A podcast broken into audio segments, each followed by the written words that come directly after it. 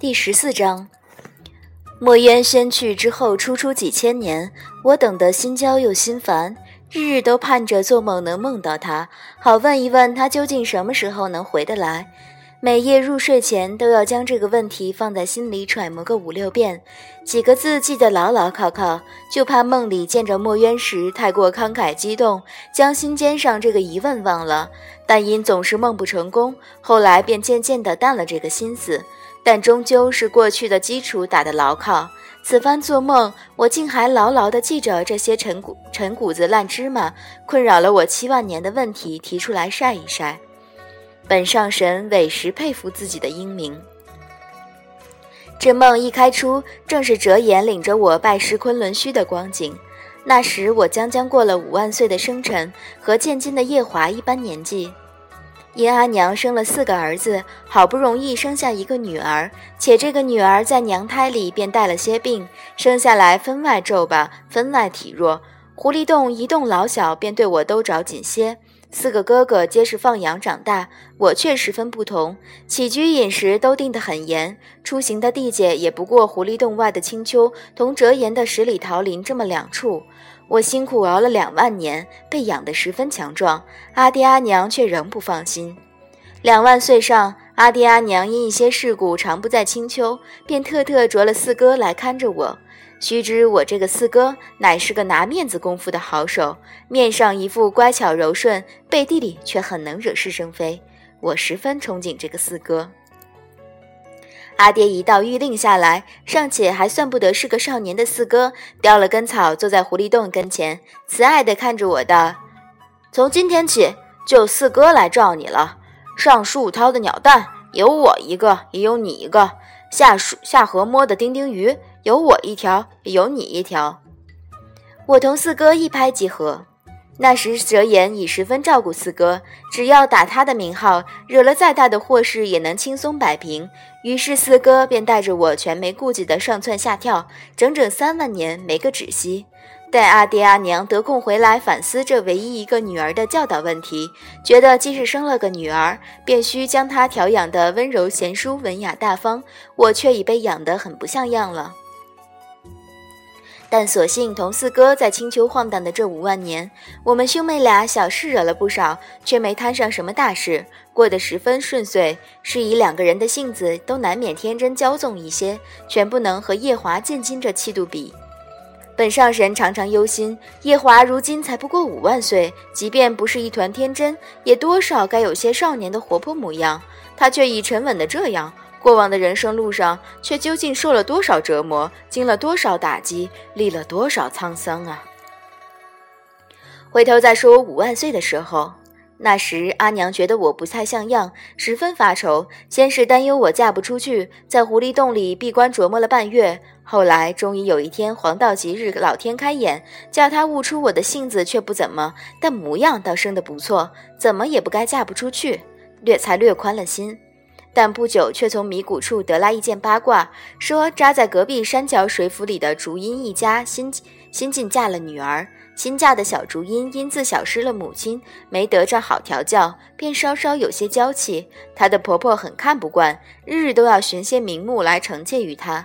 小竹音难以容忍，才放去夫家不过三月，便哭哭啼啼的回娘家了。听说小竹音为人心腹后受的委屈，再看一看我的形容，阿娘越发忧愁。她觉得就我这个性子，即便日后成功嫁了人，也是个一天被婆婆打三顿的命。想到我日后可能要受的苦，一见着我，阿娘便忍不住落泪。有一回，哲言来狐狸洞串门子，正见着阿娘默默擦眼泪，问了因由，沉吟片刻，喟叹道：“丫头这性子已经长得这样了。”左右再调不过来，如今只能让他习一身好本领。若他那将来的夫家，上到长家的族长，下到洒扫的童子，没一个法力能比得过他的，他便如何天真骄纵，也万万受不了委屈。阿娘听他的这一番话，觉得在理，十分受用，一拍大腿，便将事情定了。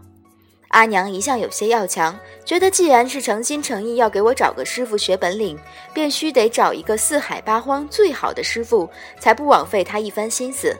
选了半多半月，终于选定昆仑虚掌月司战的墨渊上神。此前我虽从未见过墨渊，对他这个名字却熟悉的很。我同四哥出生时，四海八荒的战事已不再频繁。偶尔一出也是小打小闹，上不得台面。长辈们有时说起自阴阳始判二姨初分起几场真正的大战事，如何的八荒动怒，如何的九州血染，好男儿们如何疆场横卧，如何马革裹尸，又如何建功立业，说得我同四哥十分神往。那时候神族里流传着许多记录远古战事的典籍，我们一双兄妹十分好学，常去相熟的仙友处借来看。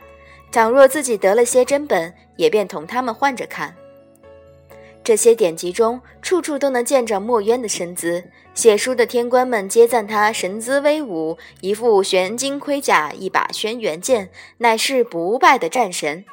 我同四哥十分崇拜他，私下也描摹过他那威武的神姿会是如何的威武法。两相虔诚地探讨了一年多，觉得这位墨渊上神定是有四颗脑袋，每颗脑袋面向一个方位，眼睛铜铃般圆，耳朵蒲扇般大，方额阔口，肩膀脊背山峰样的宽阔厚实，双手。双双足手臂石柱样的有力粗壮，吹一口气，平地便能刮起一阵飓风；跺一跺脚，大地便要抖上一抖。我们冥思苦想，深以为如此才能显出他高人一等的机敏，高人一等的耳聪目明，高人一等的耐打强壮。勾勒出墨渊威武的神姿后，我同四哥十分振奋地跑去找单丹青的二哥，央他为我们画了两幅画像，挂在屋子里，日日膜拜。正因有这么段因果，乍听说要拜墨渊为师，我激动得很。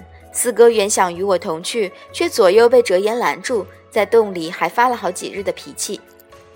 折颜带着我腾了两个时辰的祥云，终于来到一座林路幽深的仙山。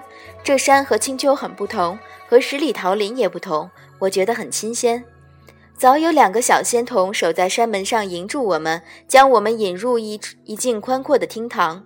厅堂上方坐了个一身玄袍的男子，以手之仪靠在扶壁上，神色淡淡的，脸长得有些娘娘腔腔。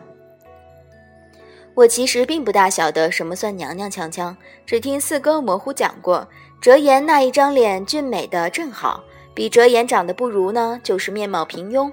比折颜长得太过，就是娘娘腔腔。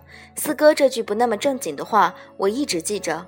我因是四哥带大的，一向便很听他的话。连他说我们一同挂在厢房里那副臆想出来的丹青，乃是一种等闲人无法理解的俊美，我也一直深信不疑，并一直在为成为非等闲人而默默的努力。所以，当折颜将我带进昆仑虚，同坐上一身玄袍的这个小白脸打招呼，墨渊。七千年来，别来无恙。我大受打击。他那一双细长的眼睛能目穷千里吗？他那一对纤巧的耳朵能耳听八方吗？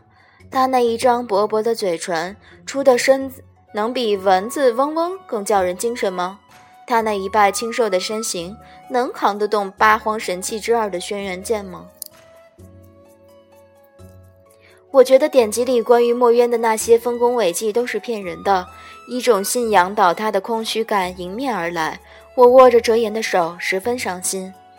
折颜将我交给墨渊时，情深意切地编了大通的胡话，譬如：这个孩子没爹没娘，我见着他时正被丢在一条山沟里，奄奄地趴着，只剩了一口气，一身的皮毛也没个正形，洗练洗练才才看得出来白狐狸崽子。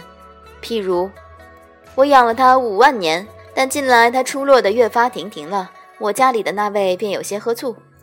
再譬如，我将他送来你这里，委实逼不得已。这孩子因受了很多苦，我便一直宠着他些，性子不好，也劳你多花些心思。我因觉得哲言编这些胡话来哄人有些不好，伤心之余，便也分了一些精神来忐忑。墨渊一直默默无言地坐在一旁听着。墨渊既收了我做徒弟，折颜便算大功告成。他功成身退时，着我陪他走一走，送他一程。至山门的一段路，折颜仔细嘱咐：“你如今虽是个男儿身，但洗澡的时候万不可同你的师兄们一处，万不能叫他们占了便宜，仍旧要懂得做姑娘的矜持。”我耸拉着头应了。墨渊果然处处要多照看我些，我却嫌弃他长得不够英勇，便不太成他的情。我对墨渊一直有些不恭顺，直到在了人生里的第一个坎儿，遇到一桩伤筋动骨的大事。